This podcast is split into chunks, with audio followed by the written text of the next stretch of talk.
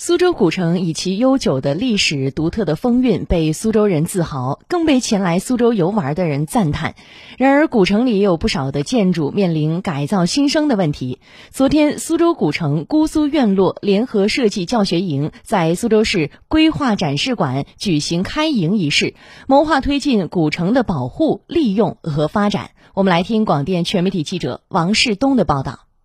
本次教学营是苏州首次通过政府部门、高校和企业共同参与探索的一种全新产学研互动合作模式，强强联手，在研究历史文化名城保护与城市更新的多层次目标下，进行新空间类型与设计教学。苏州市自然资源和规划局苏州国家历史文化名城保护区姑苏分局局长助理吴杰，由政府。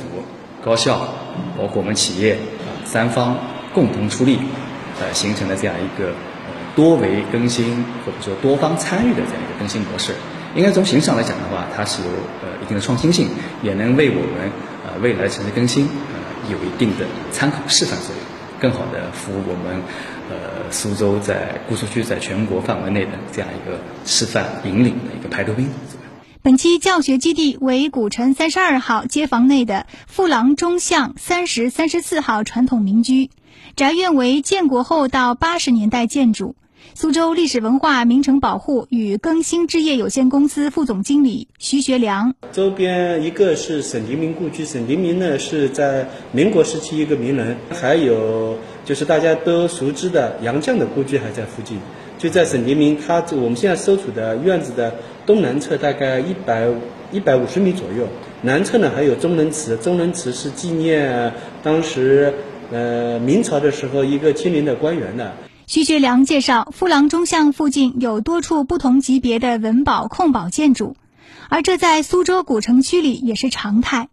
本次高校联合设计教学营就是要通过引入学院专业力量，以产学研协同方式，对古城保护和历史建筑活化利用进行新一轮探索和尝试，鼓励更多社会资源参与到古城保护工作之中。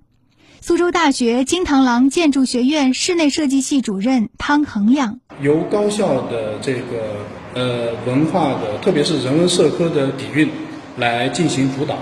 那么由企业的呃一线的资源配合，那么政府提供各种的那个呃政策保障，这样的话呢，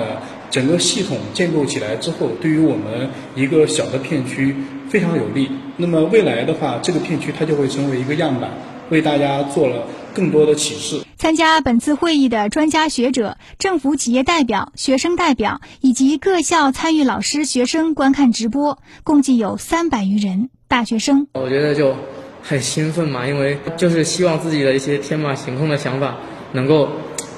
自己的能力能够把它表达出来，就真的是要落实到以人为本的设计上，就是服务于人，服务于当地的居民，让他们可以获得更好的设计体验。本次教学营的优秀设计成果将进行编辑出版，并根据实际情况考虑落地实施。苏州历史文化名城保护与更新置业有限公司副总经理徐学良：我们希望有一些新的元素进去，能适当的在保持整个苏州古城。传统基的情况下，细部或者院落内部有一些更新的一些细节出来，一些创意出来，这样的话，我觉得我们苏州古城才会有生命力，年轻人才喜欢住进去。